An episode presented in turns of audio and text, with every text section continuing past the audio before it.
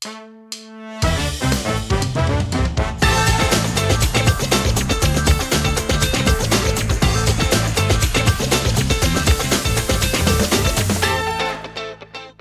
hola, estamos de regreso en la pausa. Querida Sharon, bienvenida. Gracias, Basti. Tu dosis de pensamientos frescos. Eso, te lo, grabaste antes de, es, de que a platicar.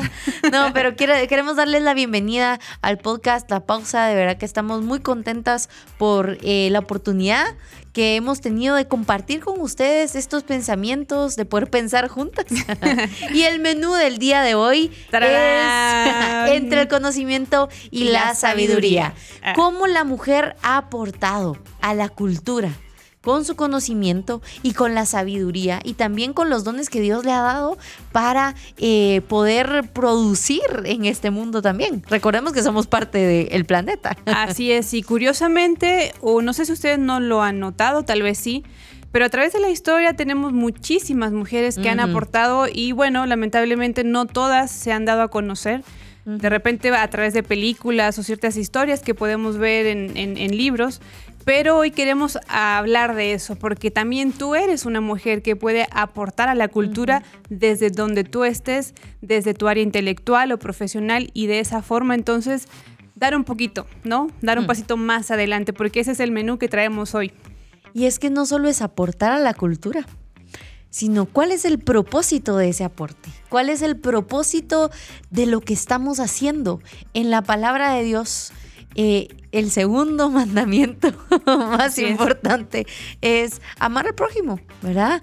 Eh, primero debemos amar a Dios con todo nuestro corazón, con toda nuestra alma, con todas nuestras fuerzas y nuestra mente, pero también se nos invita a servir a los demás. Y creo que lo más importante que nosotros podemos hacer es tomar los talentos que Dios nos ha dado, las habilidades que tenemos y ponerlas a servicio de otros para poder eh, aportarles algo también a ellos, ¿verdad? Creo que valdría preguntarnos, Basti, cómo nosotras hemos aportado a la cultura, digamos, tú como Basti, yo, Sharon, pero también tú. ¿Qué piensas tú acerca de mm. cómo es la forma en cómo tú has aportado a la cultura? Así que como siempre lo hemos repetido, como siempre, ¿verdad? Este es nuestro tercer episodio. Pero queremos saber de ti, eso nos gusta de este lado porque siempre la voz femenina nos, nos la necesitamos. ¿no? Y en este podcast, en este tiempo, en este break es lo que más queremos saber, mm. escucharte, el leerte y entonces, ¿de qué forma crees tú que has aportado a la cultura desde tu profesión, desde tu intelectualidad? Nos encantaría saber de ti, así que déjanos tu comentario, por favor. Así es, y Sharon, creo que es bueno también conocer qué está pasando con la mujer en este tiempo, ¿verdad? Específicamente aquí en Guatemala, pero también en Latinoamérica y creo que tienes unos datos. Sí, sí, de Guatemala eh, específicamente traigo un par de cositas. Van a decir, ah, ya bajaron con sus datos aburridos. no, no, no. Eso es lo que me deja. No, no es cierto. Pero a mí me gusta mucho esta parte. Yo sé que también a Basti le gusta mucho la investigación.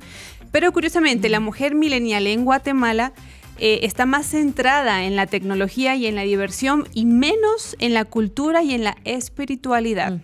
Eso es muy curioso, porque si estamos tratando ¿no? de tener este diálogo con mujeres profesionales, mileniales, mujeres que, que sí eh, son intelectuales, mujeres que sí están tratando ¿no? de aportar, Curiosamente, aportamos o estamos menos centrados en la cultura y en la espiritualidad.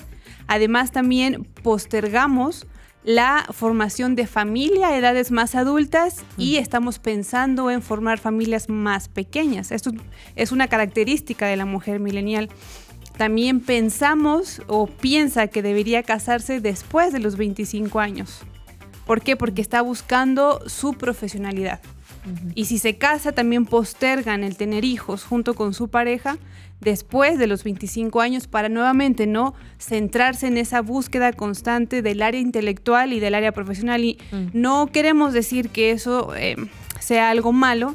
Obviamente tiene sus repercusiones que tal vez eso lo tendríamos que hablar más adelante, no el tema de la sociedad, el tema de la economía, pero sí eh, es algo eh, interesante el pensar que la mujer está buscando qué puede ella aportar, ¿no? Desde su parte de intelectual y profesional a la cultura. Y como decía Basti, y de esa forma entonces, ¿qué aporto al prójimo?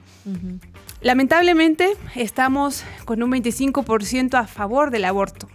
¿no? Esa es ahorita lo que permea en esta... Eh, eh, bueno, parte milenial de Guatemala también aprueban las relaciones sexuales antes de casarse mm. y aprueban los matrimonios del mismo sexo. Mm. ¿Por qué traigo estos tres datos? Sobre todo el aborto, el casarse antes y, matrimonio del mismo sexo, porque eso está en la cultura. ¿Qué estamos haciendo nosotras? Ahí va otra pregunta, ¿verdad? Para que puedan responder. ¿Qué estamos haciendo nosotras desde nuestra área intelectual, pero no solo y ajenas eh, al cristianismo, porque somos mujeres cristianas? Tenemos una fe, tenemos un fundamento, tenemos eh, una base doctrinal, sea cual iglesia tú vas, pero definitivamente nos une la fe en Cristo, nos, nos une el Evangelio. Y esta parte de atentar en contra la vida, de tener relaciones sexuales antes de casarnos y de aprobar matrimonios del mismo sexo, ¿qué nos está diciendo en, relación al tema entre el conocimiento y sabiduría? Entre que aporto o no a la cultura desde mi profesión. ¿No? Porque no necesariamente, eh, bueno, tienes que ser una estudiante de Biblia o teología, sino desde tu carrera también puedes aportar en, como cristiana en el tema este específico, aborto, ¿no? No sé si, si eso hace sentido para ti. Sí, creo que más que el aporte también es ver las causas de por qué la mujer está eh, rechazando el papel de la maternidad en, en el mundo y obviamente estas estadísticas en, Guatemala. Eso no quiere decir, y creo que hay un mito muy fuerte, ¿verdad? En que la mujer que es mamá eh, no puede eh, ser profesional, aunque hay muchísimas madres que son, que trabajan, que tienen un horario de oficina y que velan también por sus hijos, madres solteras, en nuestra propia iglesia debemos notar a estas mujeres que están produciendo para su familia. Y, no lo notamos porque es un gran mito, pero es de lo más normal también en la cultura ver a una mujer que trabaja, ver a una mujer que produce. Y, creo que es necesario que, nos pongamos a pensar también en eso. ¿Por qué es un mito? ¿Por qué es un mito que una mujer pueda ser profesional? Que, se, que, que tenga una educación superior. ¿Por qué? ¿Por qué, no, no podemos verlo también como parte de lo que la mujer puede usar para su familia? Porque al final e, esa preparación la va a usar para producir para su familia, ¿verdad? Y pero una de las causas que te iba a decir, el tema del aborto, las relaciones sexuales antes de casarse y el matrimonio hacia el mismo sexo, eh, creo que es porque hemos dejado a Dios fuera de la ecuación. Mm. Y ahora nosotras somos nuestros propios dioses. Entonces queremos llenar nuestros propios deseos. ¿Verdad? Es ¿qué me hace feliz? Un hijo no me hace feliz en este momento. Un hijo me estorba. Lo voy a, lo, voy a abortar. ¿no? Eh, las relaciones sexuales son mi placer no, no tienen más connotación emocional, sino que es puramente placer físico. para, para mí, para que yo disfrute, para yo ser feliz, para descargar.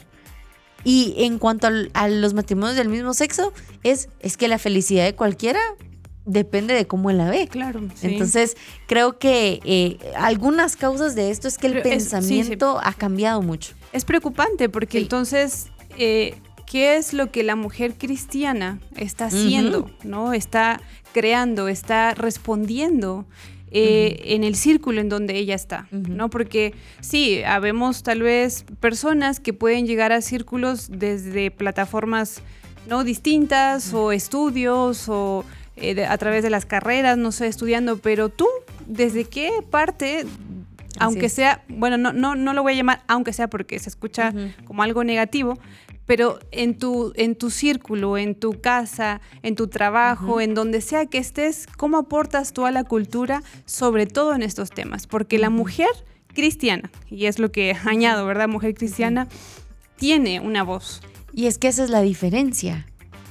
¿Cómo vamos a marcar nosotros la diferencia siendo mujeres cristianas? Y te voy a decir algo.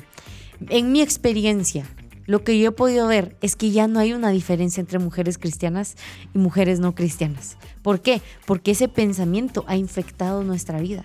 Y nosotras en lugar de ser mujeres de la palabra, mujeres que estudian las escrituras, somos mujeres que estudian la cultura que ah, tiene razón, ¿verdad? Sí, claro. Y empezamos a, cultivar esos pensamientos en nuestra propia mente y no vamos a contrastarlos con los principios bíblicos que deberían regir nuestra vida. Por eso es mujer, entre el conocimiento y, la, sabiduría, ¿no? No nos podemos deligar. Y, a mí me, encanta el tema de la imago Dei, de la imagen de Dios, porque eso nos hace pensar y debería hacernos pensar que también poseemos esta parte racional, pero también tenemos esta sabiduría. Entonces, entre el conocimiento y la sabiduría, ¿cómo aportas a la cultura? Mm. Hagamos un examen, hagamos una evaluación y como siempre te decimos, déjanos tu comentario. A lo mejor dará vergüenza responder, a lo mejor alguna va a decir, pues nada, creo mm. que no he hecho nada. Es un llamado también, porque a veces estamos tan cómodas ¿verdad? En el lugar en el que estamos, en la posición en la que estamos, en cualquier situación en la que estamos, estamos muy cómodas y simplemente no nos importa eh, que nosotras podamos aportar a la cultura desde nuestra cosmovisión cristiana. Y que el propósito de aportar a la cultura sea eh, llevar esperanza.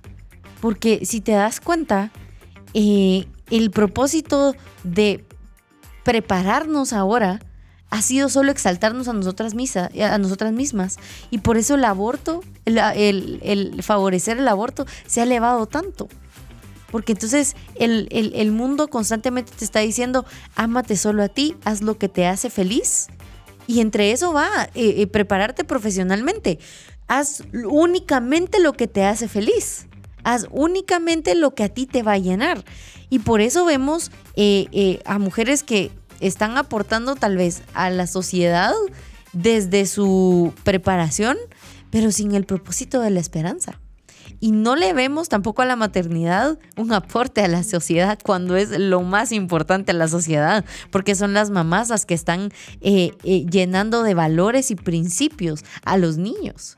Sí, a la futura generación, a la futura sociedad, al futuro de Guatemala, porque y de Latinoamérica. Sí, exacto, sí. Y aunque tengamos estas estadísticas específicas de, Guatemala, eh, como bien dice Basti, es algo que nos afecta a todas. ¿no? Y posiblemente tú no seas una mujer milenial, porque este podcast, como dijo Basti, no solo es para mujeres, también es para los hombres, para que les salpique un poquito ahí de información a sus cerebros. Pero es importante, ¿no? Eh, pensar de qué forma yo estoy aportando con lo que tengo, ya sea con mi profesión, ya sea desde mi maternidad, ya sea, eh, bueno, si nos está escuchando ya una madre que tal vez no es milenial, pero cómo yo estoy aportando hacia otras o cómo madres. aportó también. Porque las madres que ya tienen hijos mayores, por ejemplo, Sí, eh, pero tienen ellas, mucho que exacto, ellas pueden también traspasar sus conocimientos, traspasar su sabiduría, traspasar lo que hoy por hoy se ha perdido, mm. ¿no? Porque muchas veces adoptamos mucho la idea de es lo nuevo, no es lo mm. moderno, tú, tú, mamá no sabes, tu abuelita y te voy a enseñar, porque no. A veces necesitamos regresar a esa sabiduría y donde una taza de chocolate te sacaba la plática y podías, ¿no? Eh, abrir tu mundo y platicar y tener un tiempo. Entonces, bueno, como en toda pausa y como en todo break, también nosotras necesitamos un poquito de break, así que ya regresamos, no te desconectes y por favor responde la pregunta que hemos posteado. Así que regresamos en un momentito.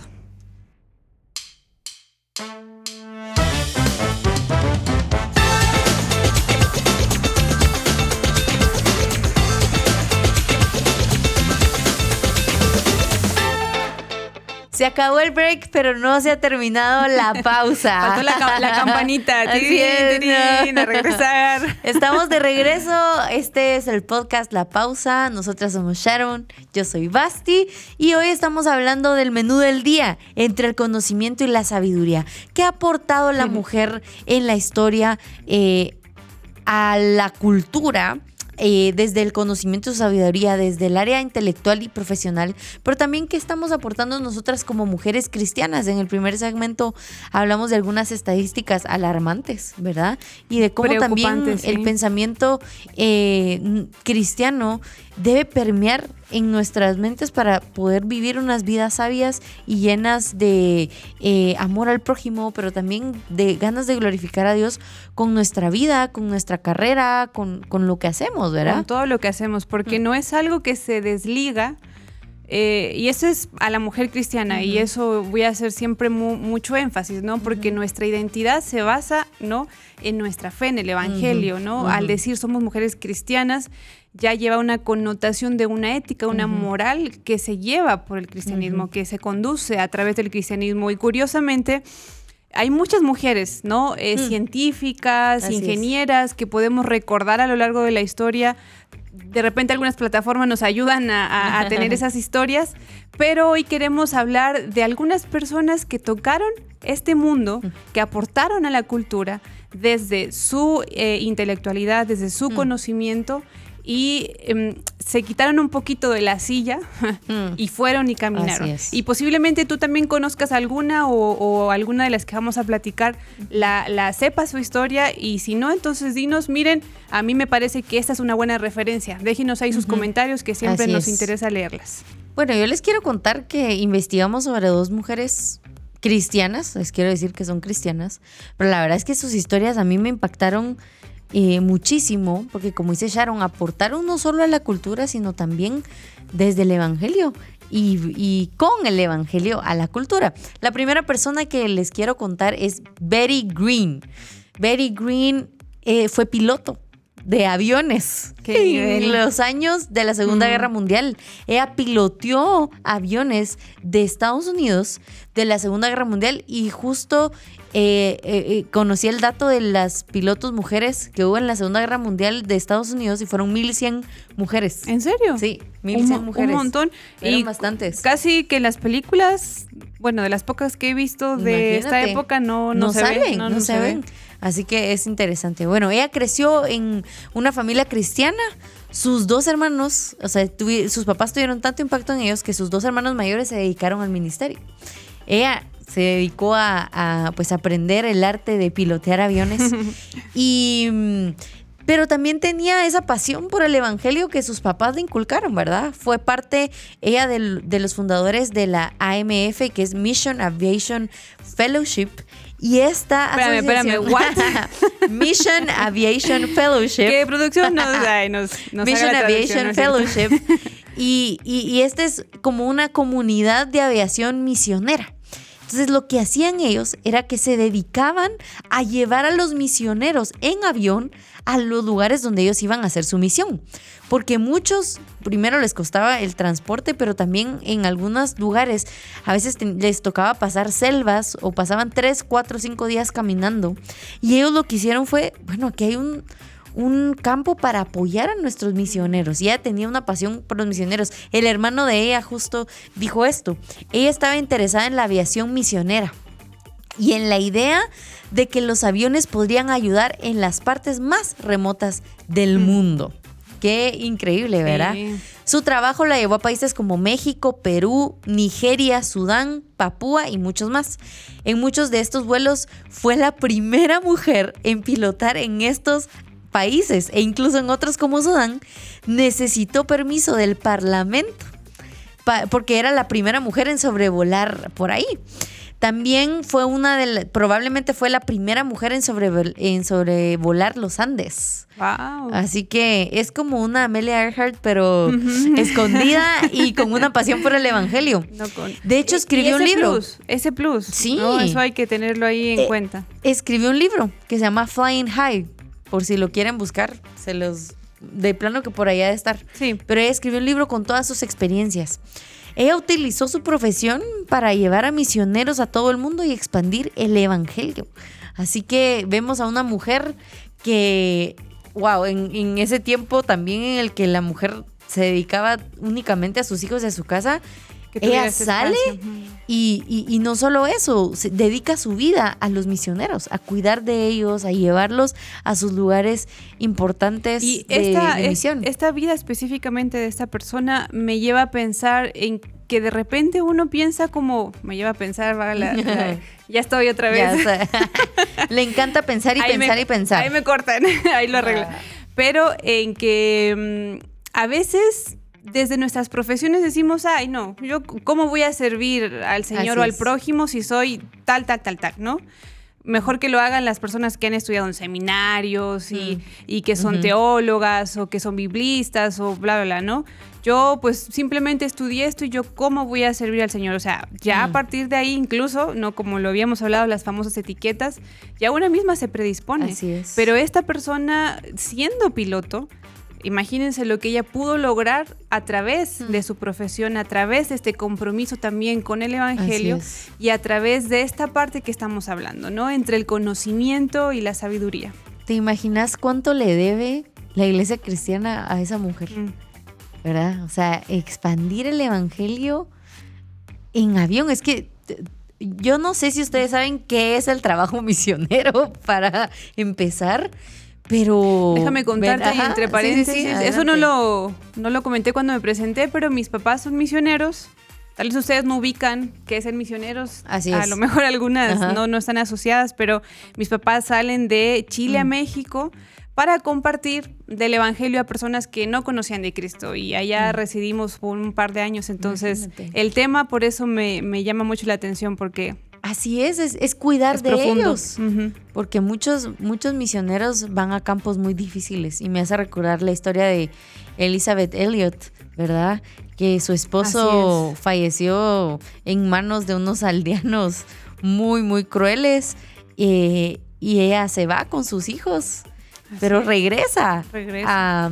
A, creo que fue en Ecuador. Sí, fue en Ecuador, donde ellos estaban siendo misioneros. Eh, y, entonces le van a compartir el evangelio a una tribu súper salvaje. Y ella regresa, a pesar de que habían matado a su esposo, y regresa a compartirles el Evangelio y hacer trabajo misionero ahí de nuevo. Así que eh, inspiradora también la vida de Betty Green, porque tal vez ella no estaba en el campo, pero sí llevaba a las personas que necesitaban estar en el campo misionero, ¿verdad? La otra mujer increíble que les, de, las, de la que les quiero hablar hoy es de Elizabeth Fry.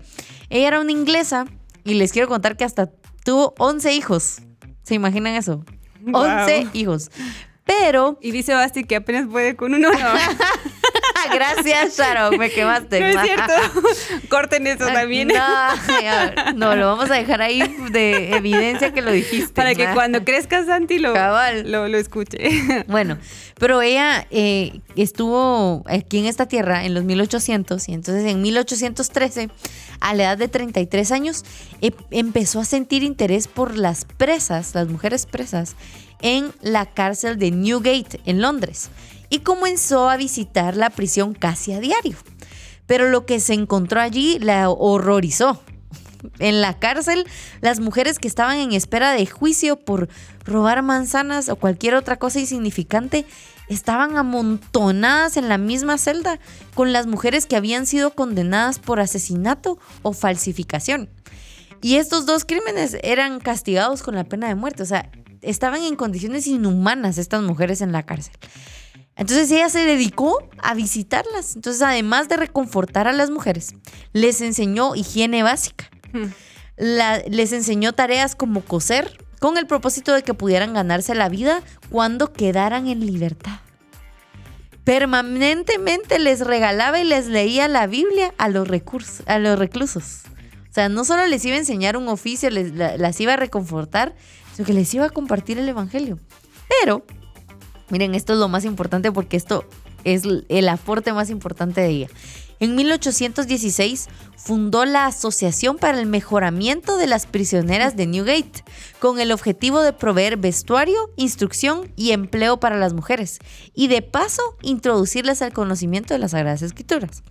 Las reformas específicas por las que hizo campaña incluyeron separación de hombres y mujeres dentro de la cárcel, trabajo remunerado para las reclusas, guardias femeninas para mujeres presas y separación de reclusos basado en sus crímenes, Esas reformas son las que definen el sistema penitenciario actual en todo el mundo.